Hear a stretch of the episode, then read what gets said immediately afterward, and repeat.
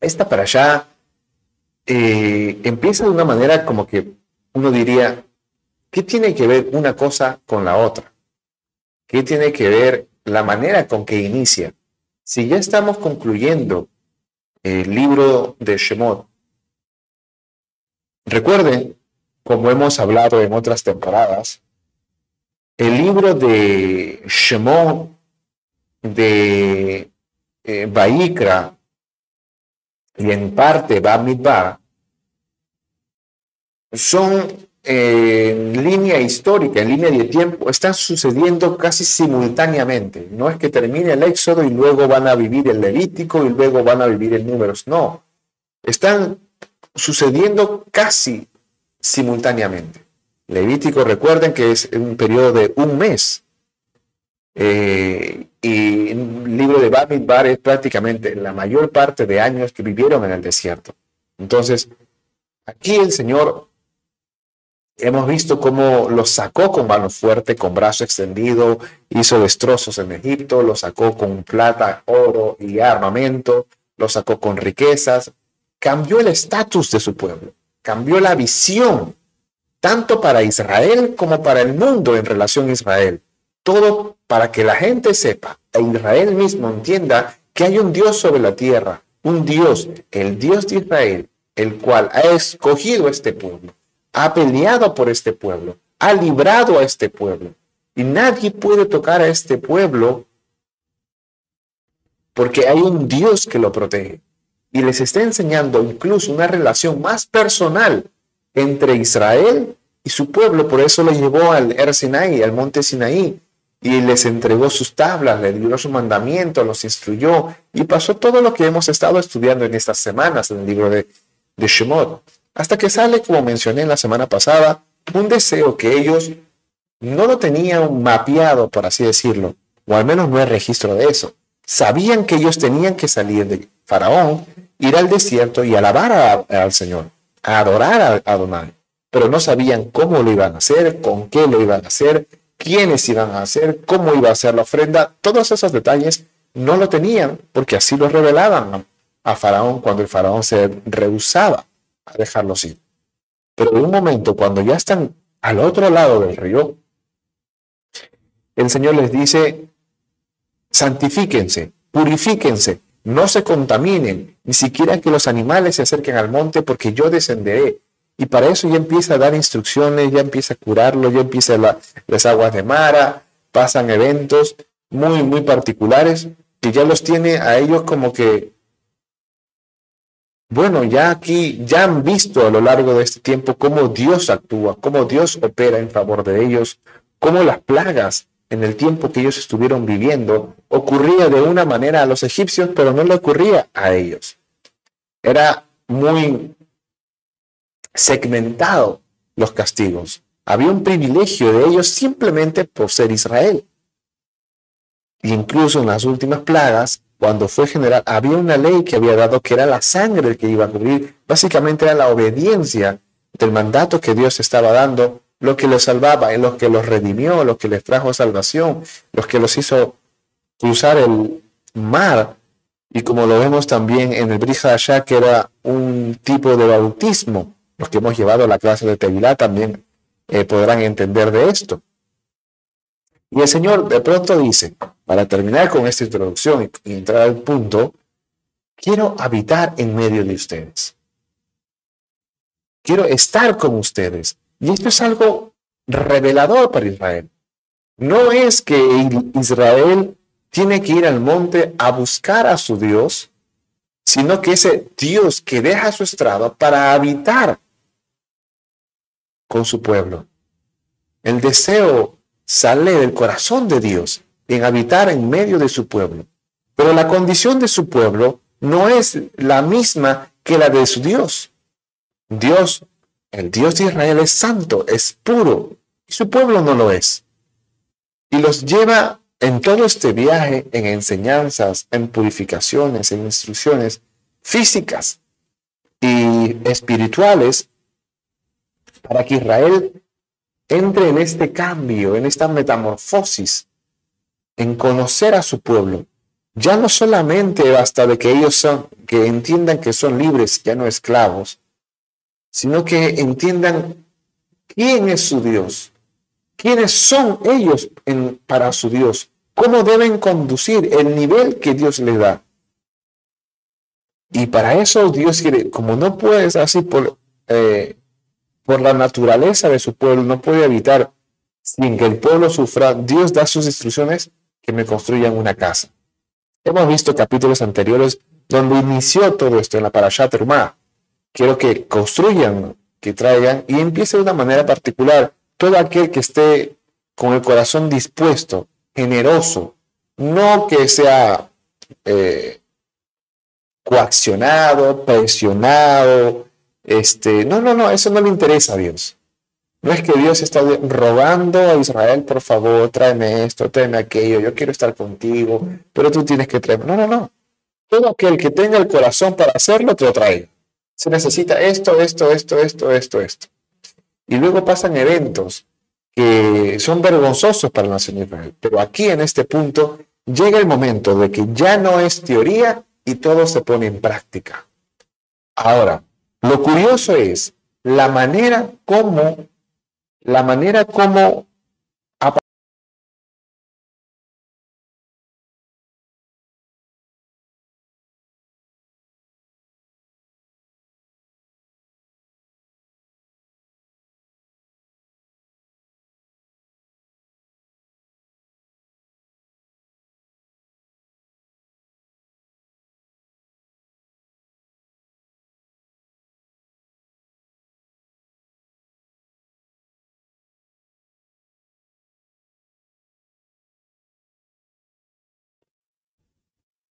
Perdón, gracias por ayudarme con el audio.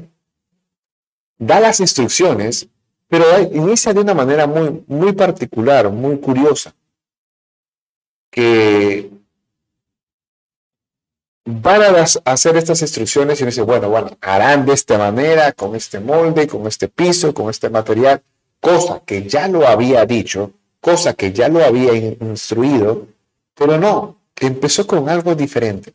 Israel, ahora es momento de dejar lo que es la teoría, dejar lo que es las, las instrucciones y ahora vamos a ponerlo en práctica. Y para poner en práctica, vamos a construir la casa de Dios. Es momento que construyan mi casa, mi morada, para que yo habite en medio de ustedes. Pero lo primero que tienen que entender para, para hacer el trabajo en la casa de Dios, tienen que entender un principio básico. Y es algo que parece extraño, y es que empieza por eso de esta manera, con el Shabbat. Uno dice, pero es que momento de trabajar para el Señor y hay que hacer. lo primero que el Señor hace, recapitulando, porque ya se los había enseñado, ya se lo había dado otras veces en, los, en, sus, eh, en el Sinaí, eh, después las instrucciones, los mishpatim y todo el Shabbat.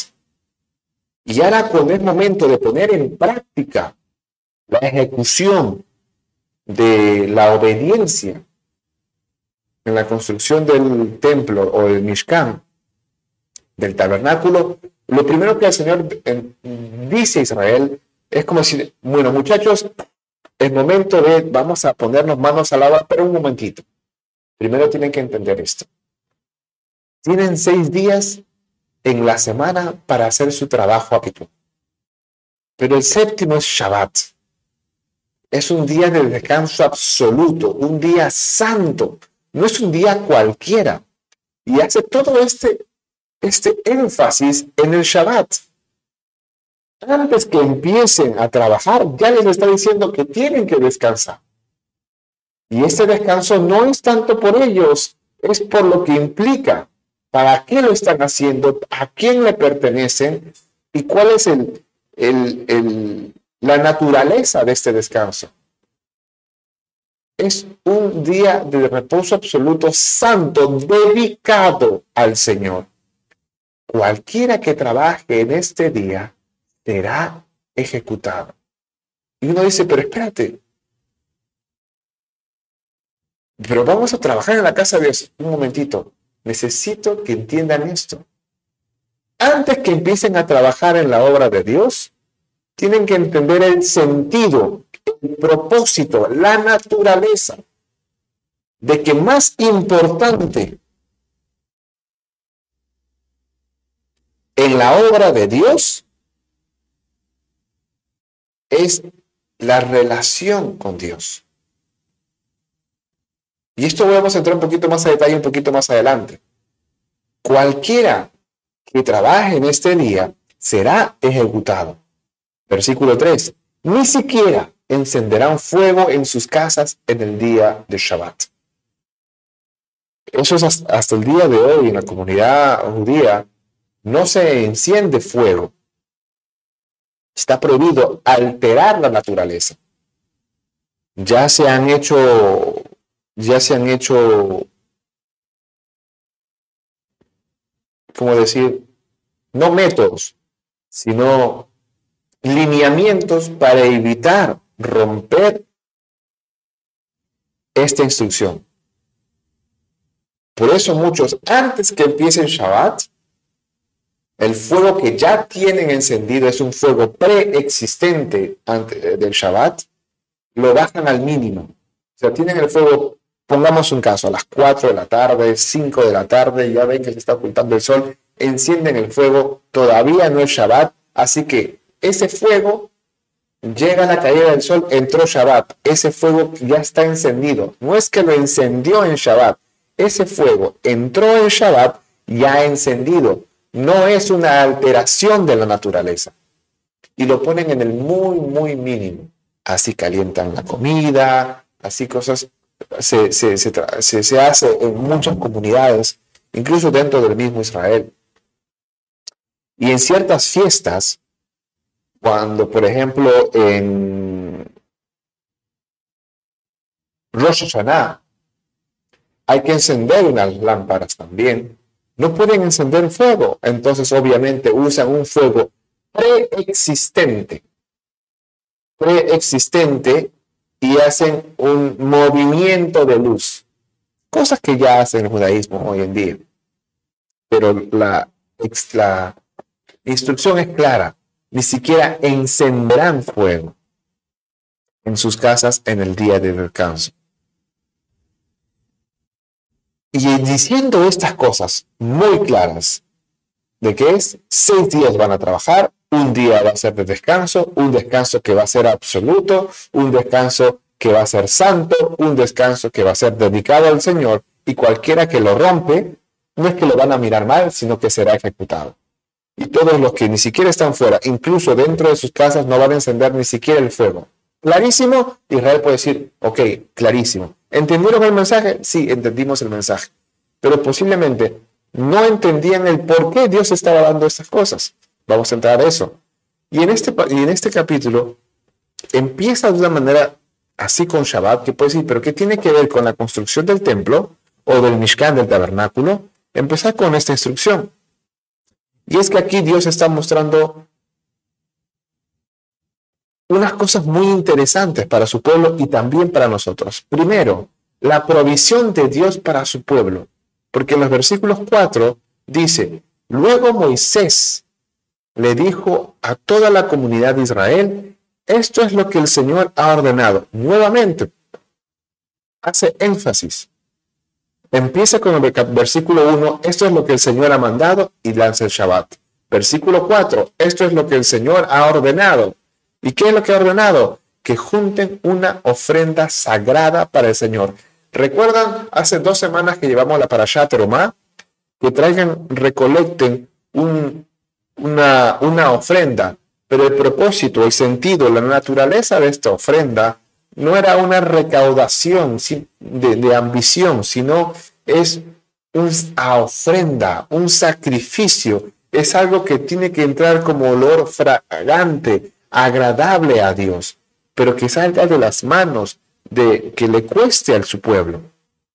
Y hace el énfasis, todo aquel que tenga el corazón dadivoso, alegre, suelto, voluntario para darle no lo quieres dar, que no, no me lo des, no es que está mendigando, porque hace ese énfasis en la parashá terumá y lo va a volver a repetir en esta parashá. junten una ofrenda sagrada para el Señor, que todas las personas de corazón generoso, vuelve a enfatizar, presenten al Señor las siguientes ofrendas. Y enumera toda la lista de cosas que conocemos, oro, plata, bronce, y los materiales que ha venido repitiendo eh, en todo lo que es estos últimos capítulos, el lino, el, para el efod, para las vestiduras sacerdotales, para la menorá, el pan de la, en la mesa de los panes de la presencia. Entonces, el Señor dice, enseña una... No dice, voy a poner versículo 5,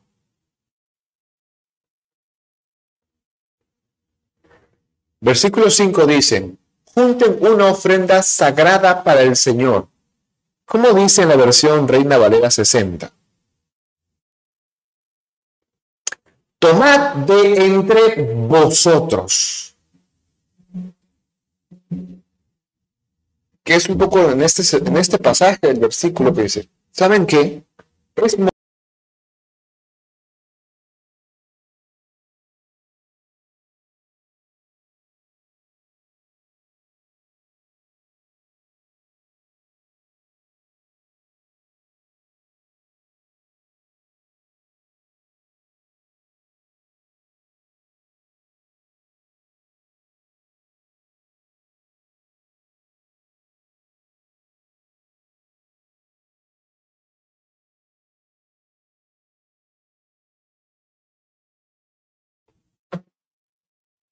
la mente de, estos esclavos que pueden decir,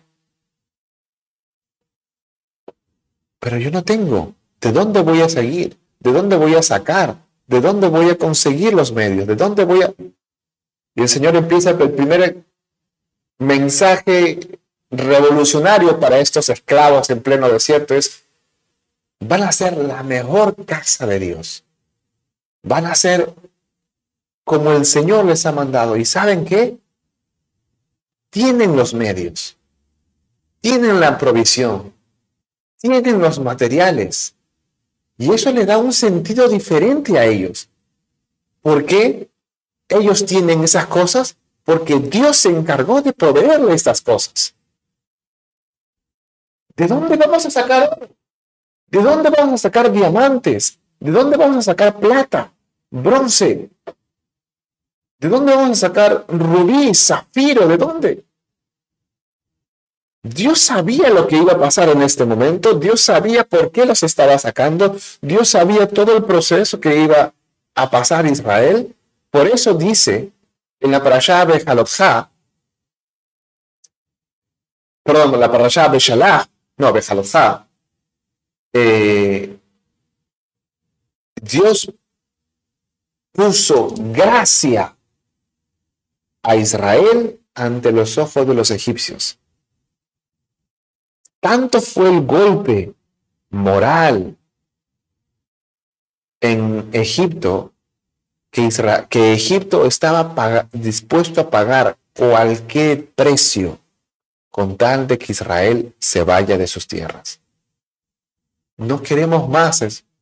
Les basta ya que este pueblo sea una atadura para nosotros, le decían a Faraón. Hasta cuando te das cuenta que ya está Egipto destruido. ¿Hasta cuándo va a ser un lazo este hombre para nosotros? Deja que se vayan. Ya deja que alaben, deja que adoren. Y el momento ya que se vayan. Y los egipcios no importa que para que se vayan a quedarle vasijas, oro, plata, diamante, rubí, zafiro, onis, pelos de cabra, pero no importa, todo, llévate, pero vete, por favor, vete, vete, vete, ya no. Eso dice que el Señor puso gracia en Israel. Horas anteriores ellos no tenían nada. Semanas anteriores muchos ellos morían. Pero ahora el Señor está diciendo, van a construir casa para Dios, santa, dedicada, perfecta, hermosa, de los mejores materiales. Y uno puede decir, mm, ¿ahora de dónde voy a sacar? Y Dios dice, tranquilo, yo ya he provisto. Y lo primero que nos enseña esta allá es que la provisión siempre Dios tiene para su pueblo. ¿Por qué? Porque dice que, la ofrenda salga de ustedes. No tienen que ir a pedir a la gente. No tienen que ir a buscar a tocar puertas. No tienen, ay, por favor, ¿me puedes ayudar para construir la casa del Señor? No, no pidan a la gente, no pidan a los demás. Para esto del Señor yo ya les proveí. Así como Pablo decía a los fenicios, en medio de sus necesidades ellos incluso se sacrificaban ellos mismos para poder dar y suplir todas las necesidades del apóstol. ¿Por qué? Porque tenían la, devoción, eh, ellos entendían el privilegio que era dar, ofrendar, servir, poner sus bienes al servicio de Dios. Y eso es lo que le están enseñando. No tienes que pedir a la gente. Yo ya te proveí.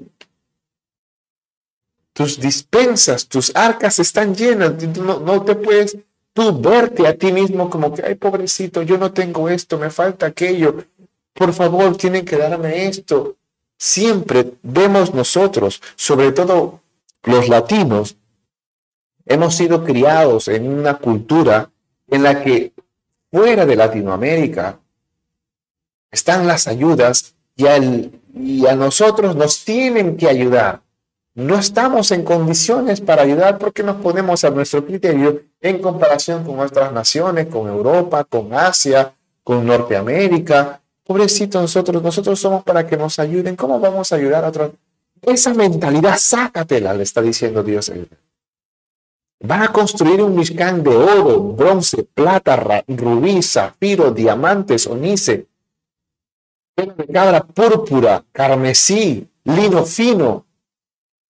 ¿Cómo va a costar? Ya te proveí. Fíjate lo que te he dado. Le está dando un valor. Dios, para sus cosas, Él siempre provee. Él siempre provee. Dios no es deudor de nadie. No, Dios no está mendigando y tocando puertas. Él, él sabe. Aquí Dios pide a los israelitas que contribuyan para construir el tabernáculo. Está mostrando su provisión amorosa a su pueblo. Porque para que el pueblo entregue es porque ellos ya recibieron. Y esta enseñanza ya nos muestra un punto mesiánico en Yeshua cumplido. Quien es, como dice en Juan 6:35, que provee para nuestras necesidades espirituales y físicas. Ay, Señor, pero es que yo qué voy a comer. Uy, no, yo qué voy a tener. Yo cómo voy a conseguir, pobrecito de mí. Yo no tengo esto, yo no tengo aquello. Mira lo que estoy pasando, mira lo que sufro, mira lo que tengo que conseguir. El Señor, espérate, espérate. Yo estoy contigo. Yo soy el pan de vida. El que viene a mí no tendrá hambre y el que cree en mí no tendrá sed jamás. La provisión ya está dada. ¿Por qué tienes que estar tú mendigando? Quitándole y restándole el valor a la provisión que ya ha sido dada en nuestra mano. Primero el Señor está enseñándole esto a Israel. No estás tocándole la puerta a los ajenos, a los... no pidió oro de los filisteos, no pidió de los cananeos, no pidió porque era gente pagana, idólatra, abominable. Muchas de esas cosas, incluso ese oro, vamos a ver más adelante, que eran anatemas. Está Acán, por ejemplo. Pero no fue así con Egipto. Entonces van a trabajar para el Señor y la provisión va a salir de ustedes. ¿Por qué? Porque ustedes son el pueblo de Dios. Qué privilegio más grande que ustedes construyan una casa para el Señor con sus propios bienes, bienes que fue provisto por su propio Dios. Es como que Dios ya te dio los materiales con los que tú vas a poder servir en construir la casa para tu Dios.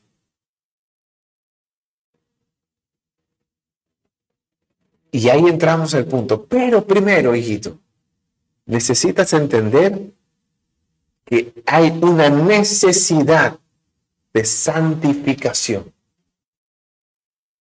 Y me puede decir Israel, pero ¿qué tiene que ver esto con la santificación? Volvemos al punto inicial. El Señor le dice en el versículo 2,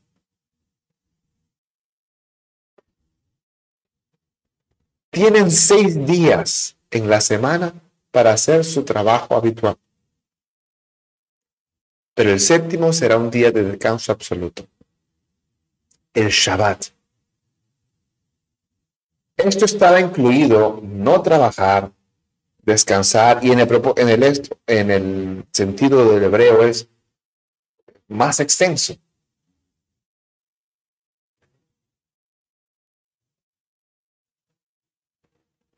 Hijos míos, o hijitos, o pueblo mío, como quiere decir, Dios es pueblo. Algo que tienen que entender y cuidarse mucho. Recuerden, ellos vienen de un trasfondo de esclavitud. Ellos no sabían lo que es descanso. Ellos sabían lo que era construir ciudades enteras, murallas. Ellos sabían lo que era pasar hambre, flagelo, látigos, hacer monumentos, efigies, ciudades inmensas. Ellos sabían, o sea, ellos de poder construir sabían. Cuando trabajaban no había descanso, mucha gente moría en la construcción o elaboración de estos trabajos. Y el Señor dijo, eso no quiero para conmigo. Ustedes tienen un, un método, una rutina, un ritmo que es entrar en el afán, vamos a terminar, vamos a conseguir, vamos a hacer uno. A mí no me interesa eso. No, pero es que para hacer la casa del Señor. A mí no me interesa eso.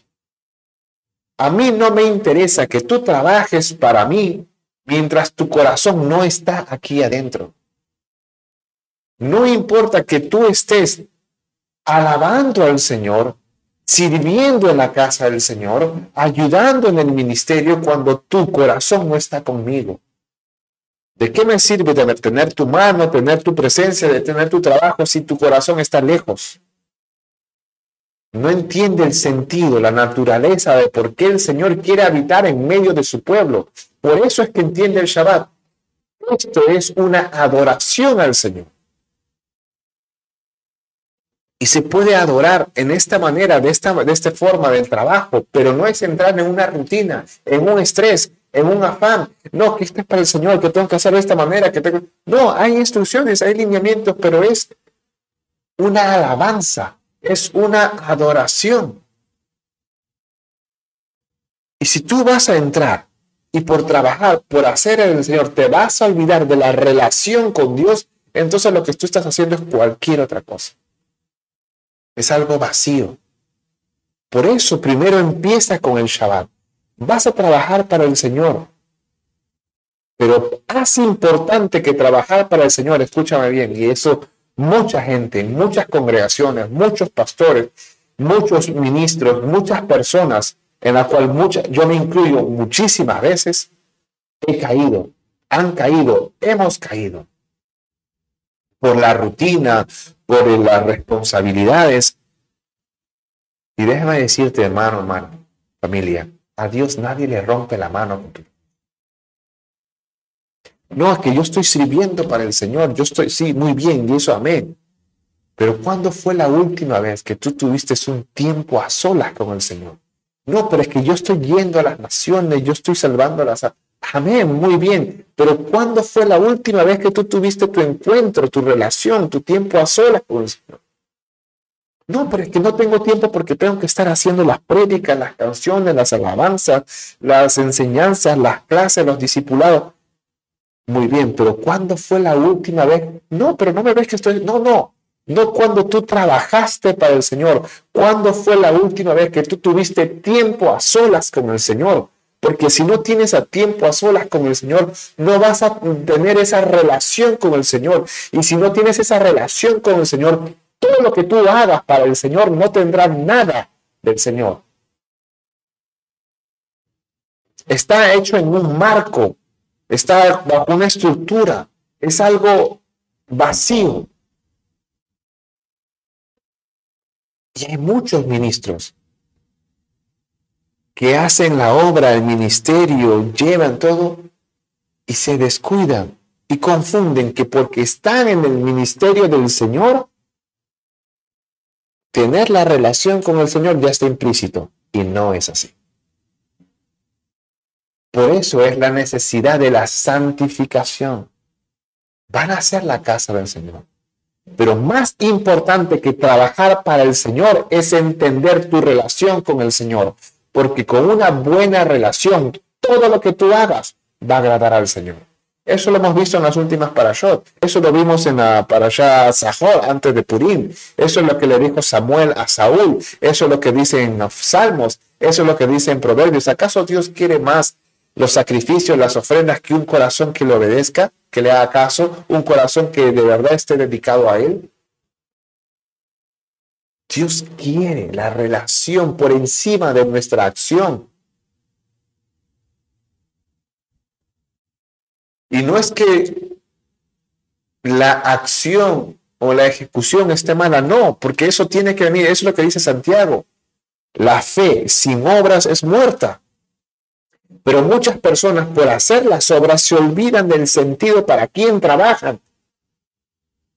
Y si tú por trabajar, por trabajar te olvidas de la relación para, con, para por quien trabajas, tu trabajo es vacío no lleva nada de la naturaleza del que debe tener por el quien trabajas, santa, perfecta. Y eso es lo primero que le dice Dios a Israel. Antes de trabajar para mí, más me interesa que tengan una relación conmigo. No van a entrar en afán, no me van a comprar ni me van a asombrar porque trabajan toda la semana sin parar. No, a mí me interesa que tengan una relación conmigo, que es un día, que entienda que es un día santo, que se dediquen un día para mí, que ese día no hay nada más, descansen en casa. Ese día solamente somos tú y yo, nadie más. Ahí te voy a revelar mis planes, mi amor, mi paciencia, mi, voluntad para que cuando vuelva la semana laboral, lo que tú hagas ya tiene otra perspectiva. Vas a comprender por qué haces tal cosa, por qué el Señor te dio tal instrumento, por qué te capacitó de tal manera, por qué te dio tal habilidad, por qué te puso tal compañero, por qué te puso en tal lugar, por qué tienes tal equipo. ¿De qué otra manera sirves tú sobre aquella persona y todo eso suma para la gloria de Dios? ¿Cómo lo vas a saber? Conectándote con el, con el Creador, recuperando esa relación. Primero. Y segundo, la necesidad de poder obedecer. No, Israel, pero es que, o le decía Moisés, no entiendo por qué tenemos que descansar. No entiendes, no importa, obedece porque Dios ha dado esa instrucción. Eso dice en el versículo 1. Así empieza. Luego Moisés mandó llamar a toda la comunidad de Israel y dijo, estas son las instrucciones que el Señor ha ordenado que obedezcan. No es que si les, les parece, está promoviendo tal idea de que ustedes puedan descansar en la semana, un día, por el trabajo que van a hacer. No. Primero, escuchen y obedezcan lo que Él ha ordenado, que es que tengan una intimidad con Él. Sabiendo eso, llega la siguiente instrucción. Versículo 4. Esto es lo que eh, luego Moisés dijo a toda la comunidad de Israel, esto es lo que el Señor ha ordenado, que es que traigan una ofrenda voluntaria para el Señor. ¿Por qué? Porque si tú recuperas, tú entiendes tu relación con el Señor, el dar al Señor no es pesar. Es gratitud. Tú sabes lo que has recibido, tú sabes de dónde te has sacado, tú entiendes a tu Señor, pues yo le doy todo lo que he recibido, hermano. Pero si es que no entiendes, pues entonces tendrás que hacerlo como obediencia. Porque Dios ha dado esas instrucciones a Moisés y a su pueblo, mostrando así la importancia de obedecer la palabra de Dios, las instrucciones de Dios. Los creyentes, los hijos de Dios, el pueblo de Dios, debe prestar atención a lo que Dios dice en las escrituras según sus mandamientos. No es según mi voluntad, según mi interpretación. No, ¿qué es lo que dice el Señor? Así lo debo obedecer. No es que esta sí me parece, esta sí se adapta a mis necesidades, esta sí se acomoda a mis gustos. No es eso. Y esto también nos enseñó Yeshua en Juan 14, 15 la importancia de la obediencia a la palabra de Dios. Y si alguien no entiende esta relación y no obedece esta relación, dice el versículo 3 o versículo 2, cualquiera que trabaje este día será ejecutado. El Señor ya muestra un castigo de aquel, no que solamente le desobedece, sino que su desobediencia está en no buscar relacionarse con él. ¿Por qué? Porque el Shabbat es volver a conectarse con él.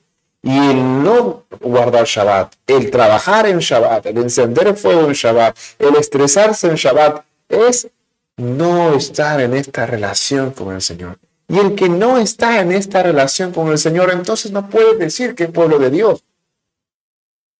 Será ejecutado. Porque alguien que no está buscando mejorar su relación con el Señor, ¿qué va a aportar a la congregación? ¿Qué va a aportar al pueblo? Nada porque no entiende lo que su Señor quiere, cómo le gusta. Será ejecutado. Y esto muestra en el judaísmo la importancia de un sacrificio.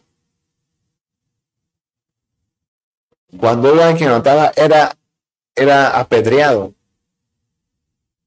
era condenado. Muchas veces nosotros, simplemente por el Shabbat hemos merecido esa condena. Y ahí se nos revela una vez más la persona de Yeshua. Y entender la salvación que viene a través del sacrificio de Yeshua en la cruz. Él mismo nos habló de su sacrificio y la importancia de su salvación en Marcos 10, 45.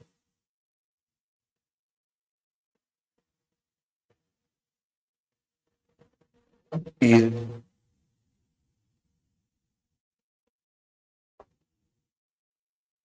el Señor le muestra a Moisés, es momento de poner en práctica mis mandamientos, lo que yo ya les he mandado. Quiero que construyan la casa. Pero primero quiero que entiendan que más que el trabajo para mí, me interesa la relación conmigo. Segundo, que no se subestimen. Son mi pueblo. Y yo, me, yo les proveo de todo lo que ellos necesitan. Y ellos van a necesitar estos materiales que ya se mandó. Y, oh sorpresa, ya se los dado. Todo lo que necesitamos ya ha sido dado por el Señor.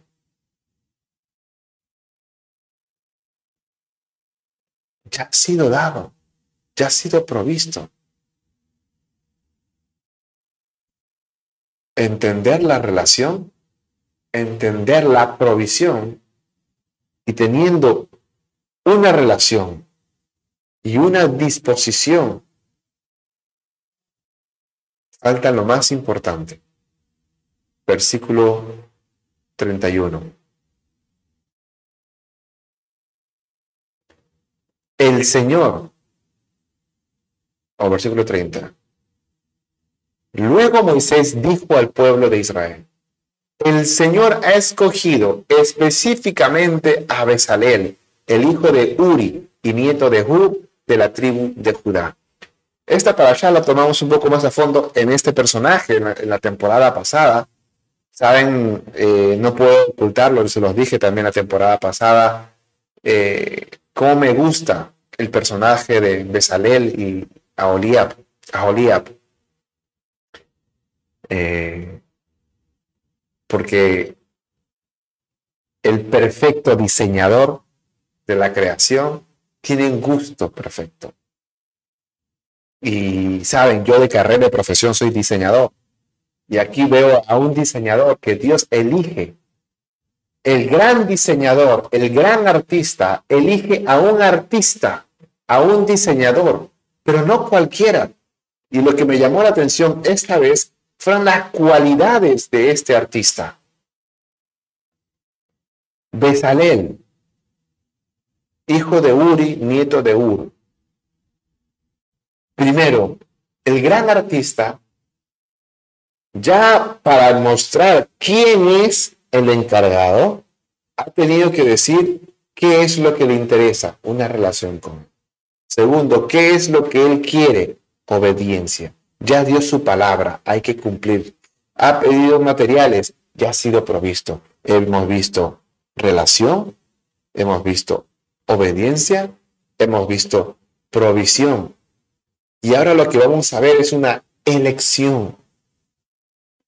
Dios ha escogido específicamente a una persona, teniendo ya después de todas estas cosas. ¿Y quién era? Un hombre de la tribu de Judá. No era Moisés, no fue Aarón, no fue Nadab, Abiú, Eleazar y Tamar, no fue ningún coatita ni un levita, sino fue un hombre de la tribu de Judá. Y no fue el príncipe de Judá en ese momento, los líderes, sino era un diseñador, que posiblemente la gente sabía o no sabía de sus habilidades, pero Dios se encarga de levantarlo y resaltar todas sus cosas. Y este diseñador, este hombre elegido de la tribu de Judá, Dios le dotó de algo que nadie tenía. El Señor llenó a Besalel del Roaja Kodesh un hombre de la tribu de Judá que Dios lo llenó con el Roa Kodesh. Y esto me pareció asombroso. Un hombre elegido de la tribu de Judá que Dios le pone el Roa para encargarle, ¿qué cosa? La construcción de la casa de Dios. Ni Aarón, ni Moisés, ni los levitas, ni los coatitas, ni los gershonitas, ni los meraritas, ni nadie, todos los que ya hemos visto en estos personajes ya conocidos, ya que tenían en su elección, su ministerio, no, ninguno de ellos fue. Fue otro de la tribu de Judá. Ustedes van a hacer el ministerio, ustedes van a hacer su trabajo, ustedes ya tienen sus funciones, pero ustedes no lo van a construir.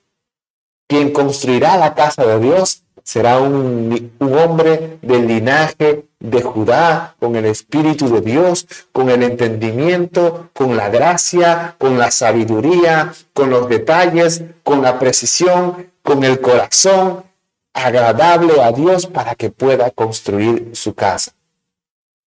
Esto es impresionante. Besalel era su nombre. Y a Oliab de la tribu de Dan su ayudante y Dios nombra a Besalel y a Oliab de gran sabiduría. Eso es lo que dice de Besalel. Dios ha escogido. No es que se sortió, no es que le gustó, le pareció a Moisés. No, no. La elección vino de Dios. El hijo de Uri, el nieto de Ur, de la tribu de Judá. Y el Señor le ha llenado del, a del Kodesh y le dio gran sabiduría, capacidad, destreza en todas las artes manuales y oficios. Él es un maestro, experto en trabajar el oro, la plata y el bronce. Es hábil en grabar, en incrustar piedras, tallar madera. Es todo un maestro en todo trabajo artístico. Él es el hombre perfecto. Y me dice, Señor, ¿de dónde vamos a conseguir un, ingeniero? ¿De dónde vamos a, eh, a encontrar un arquitecto? Nosotros somos esclavos. Hemos estado hablando, Dios ya ha provisto todo lo que su pueblo necesita. Dios no es deudor de nadie. Él no tiene que estar rogando, buscando, mandando anuncios por el periódico, se solicita vacante para tal persona, tenemos vacante para tal puesto, no. Él ya sabía que el oro iba a salir de Israel. Él ya sabía que la plata iba a salir de Israel. Él ya sabía que los diamantes, el rubí, la esmeralda, el zafiro, el, lino fino, el púrpura, escarlata, todo iba a salir de Israel. Y él ya sabía que el arquitecto, el diseñador, el maestro, el artista iba a salir de Israel mismo. ¿Por qué? Porque él mismo ha provisto de eso. Mostrándose todo el plan mesiánico simplemente en este capítulo de la construcción de la casa de Dios. Dios quiere habitar en medio de su pueblo, pero su pueblo no puede estar así. Así que su casa tiene que tener ciertas condiciones. Y aunque el pueblo tiene que proveer las cosas, el pueblo no lo puede construir así nomás. Tiene que ser alguien elegido con el Espíritu de Dios, del linaje de Judá. Y así de esta manera la Torá nos muestra una sombra más clarísima de la persona de Yeshua. Porque Yeshua, eso es lo que dice.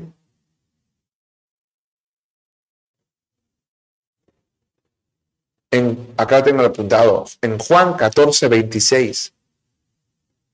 Pero el consolador, el Ruach HaKodesh, a quien el Padre enviará en mi nombre, él os enseñará todas las cosas y os recordará todo lo que yo os he dicho.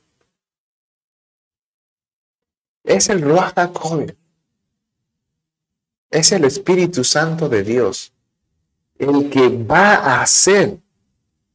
El que nos va a guiar. El que nos va a enseñar. El que nos va a capacitar en la obra de Dios. No somos nosotros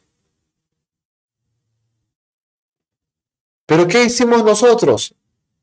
La relación y la obediencia. Y Dios, Él ya provió tus habilidades, tus conocimientos a disposición. ¿Qué es lo que quiere?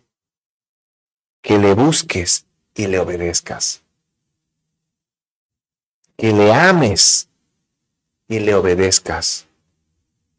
Que tengas una relación, una presencia con Él y le obedezcas.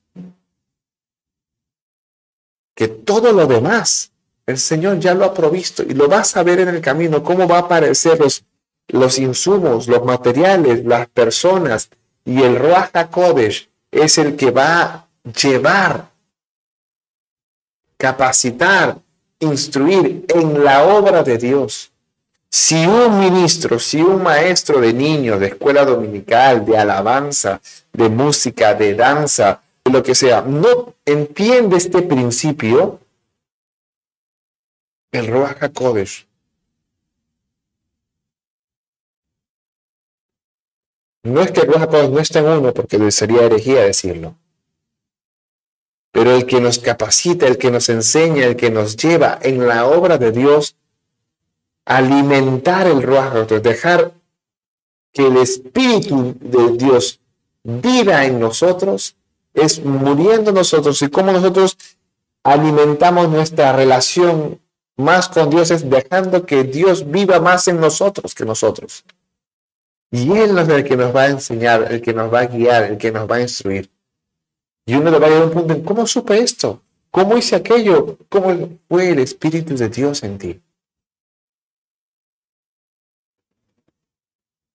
El, Roa, el consolador, el Ruach HaKodesh, a quien el Padre enviará en mi nombre, Él os enseñará todas las cosas y os recordará todo lo que yo os he dicho. Juan 14, 26. No hay de otra. Los artesanos, en el capítulo 36, el Señor como que empieza a dar, es esta la persona, yo les he provisto alguien de la tribu de Judá, alguien capacitado, alguien con mi espíritu, para que haga la obra. Si no hay el espíritu de Dios, no hay casa de Dios para construir. Ahí tiene que ser alguien con el Ruach HaKodesh que pueda eh, construir, diseñar, guiar, armar en la casa de Dios. ¿Por qué? Porque la casa es de Dios, tiene que ser guiado por el Espíritu de Dios.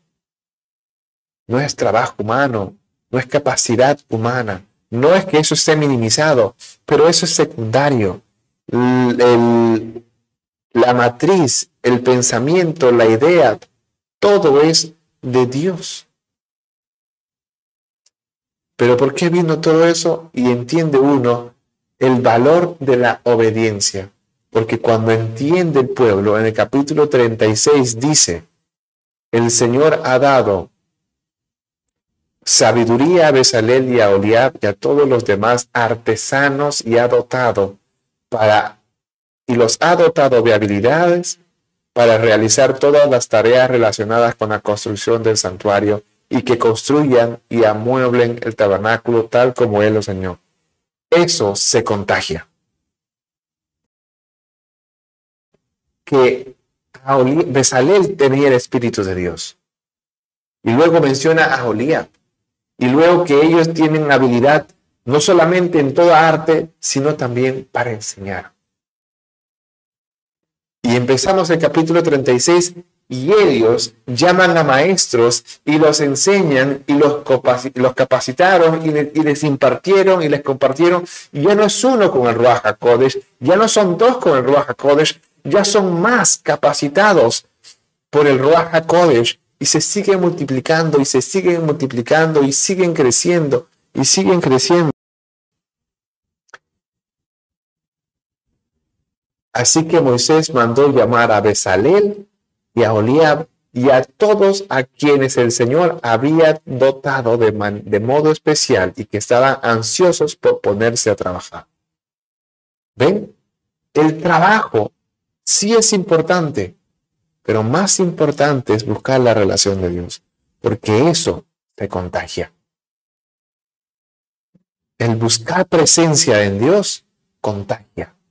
La relación, el amor, la paciencia contagia.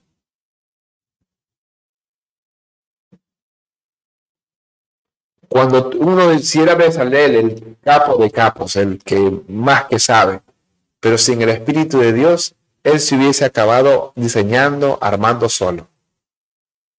Pero como vino la provisión, el elegido de parte de Dios con el Ruach HaKodesh, él no se queda ahí.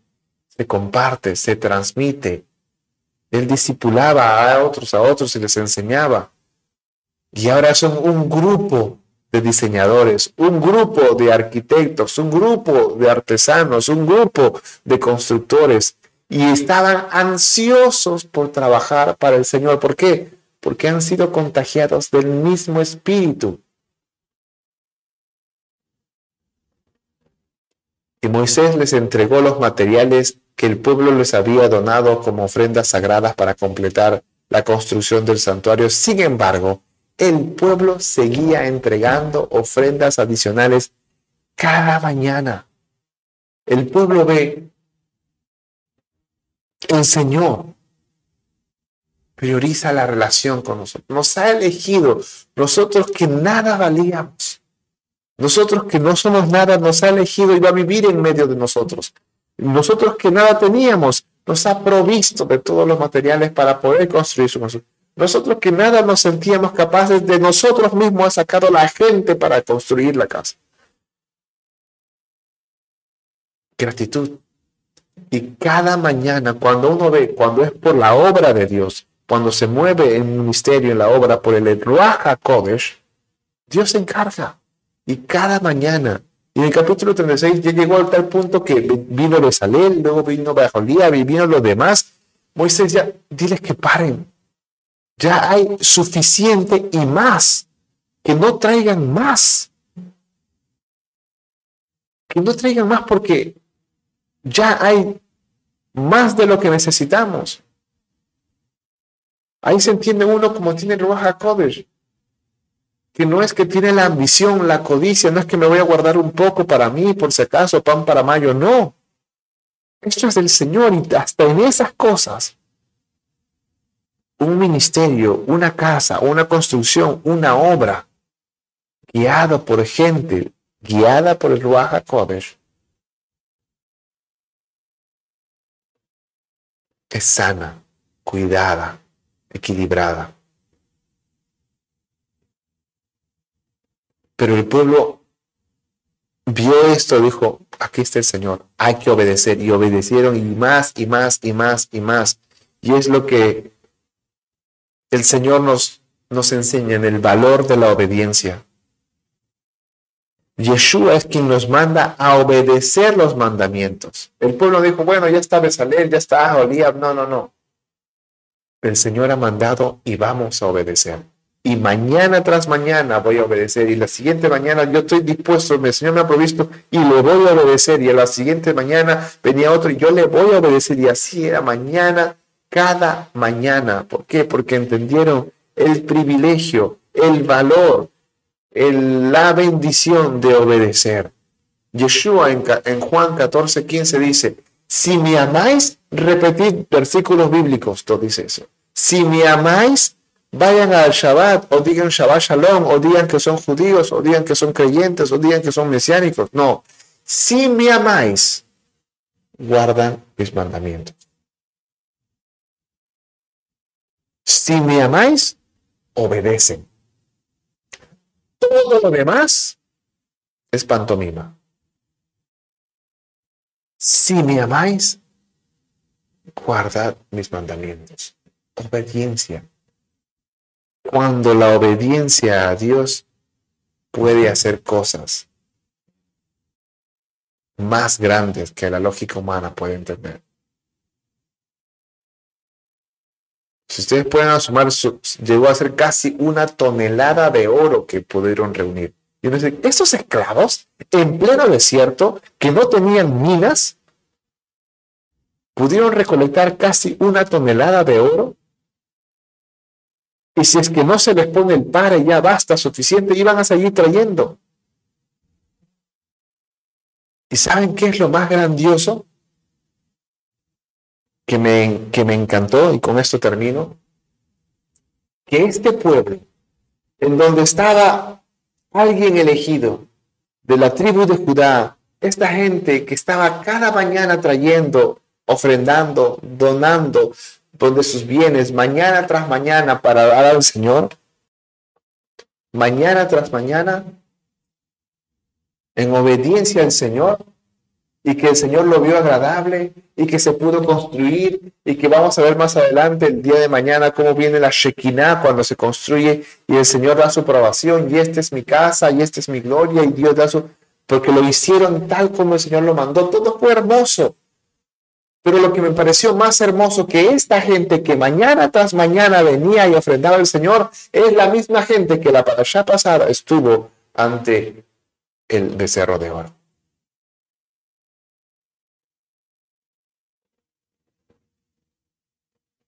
Nunca, nunca esté en tu corazón, en tu mirada, el destruir a una persona por un pecado, por una caída, por un tropiezo, porque todos hemos estado en ese lugar. Tú no sabes, solo Dios, lo que puede hacer una persona que conoce el perdón y la misericordia. ¿Cuántos de estos que estuviera entregando habrían ya gastado oro en el becerro de oro? Y habrían dicho, yo gasté en estas tonterías mis riquezas. No, ahora todo lo que yo tengo es para el Señor. U otros dijeron, yo quiero darle al Señor, pero ya me lo gasté en el mundo. Qué duro habría sido eso. Pero lo mejor y más hermoso que yo veo, la gracia en esta porción es que la misma gente que estuvo con el becerro de oro, ahora estaba entregándole al Señor en gratitud, en obediencia, en buscarle al Señor. Nunca rechaces a alguien. Nunca destruyas a alguien.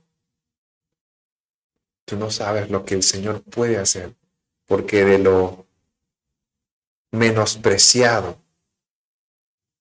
de este mundo escogió Dios para avergonzar a los sabios. De ahí nos sacó nosotros. Muchas veces nos ponemos, ah, este es tal persona, este dijo tal, este, y acusamos, acusamos, somos peor que jueces, somos más santos que los santos en nuestro criterio. ¿Por qué? Porque el otro peca diferente a lo que yo peco. O quizás lo mismo, pero como nadie lo sabe y de él sí se vio, o de ella sí se vio, se expone y yo acuso. Nunca hagas eso.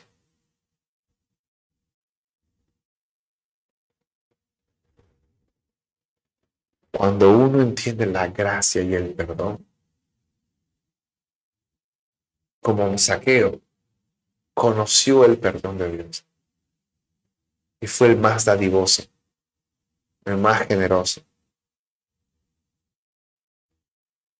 Nuestra misión no es acusar ni aplastar, es guiar, es reflejar la persona de Yeshua en nuestra gente. El amor, la gracia, la misericordia que Él ha tenido para con nosotros. Esa misma gente que estuvo en el becerro de oro, ahora estaban ofrendando y Dios lo vio agradable porque mucha de esa gente entendió cuán mal estaba, de dónde Dios los ha sacado. Y Dios dio su aprobación en la construcción. ¿Por qué? Porque lo hicieron con el corazón dispuesto, con la voluntad y con la obediencia. En todo esto, en la provisión, en la relación, en la elección, Dios ha sido bueno para con nosotros, porque Él nos proveyó de la salvación que necesitábamos, de la gracia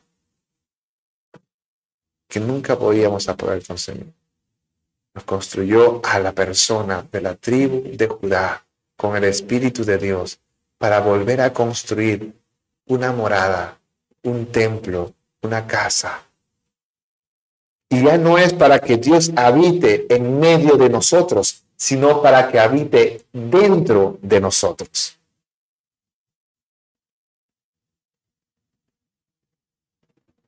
En, la Torah, en la sombra que Dios nos estaba mostrando con Besalé, que Dios quiere habitar en medio, pero aquí, entendiendo con el Ruach HaKodesh, vemos a Yeshua, que nos abrió el paso para que Dios habite en medio, dentro de nosotros. ¿Cuánto más nosotros debemos ser dativosos, activos, productivos, pero sobre todo en relación prioritaria en nuestra búsqueda con Dios? Que el Señor nos ayude. Y gracias por su provisión, por su sustento, por su guía, por su enseñanza, que desde el principio de los tiempos Él ha estado con nosotros. Vamos a orar. Gracias, Padre, por esta para allá, por esta palabra que tú nos has dado, por tu provisión, por tu Hijo Yeshua, que tú escogiste, que tú enviaste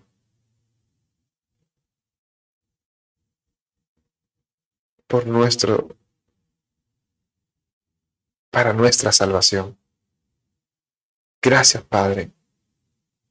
Que esto pequeño que ha sido compartido, que sea entendido y que pueda hacerse semilla para más cosas, para entender más y más de tu palabra, de tus misterios, y poder entender la gracia en tu Torah. Ayúdanos, Padre, a no caer en el legalismo, a no caer en la rutina, a no caer en la monotonía y en el engaño de creer que trabajar para ti es más importante que una relación contigo. Gracias, Señor. Beshem Yeshua Mashiach. Amén, amén y amén.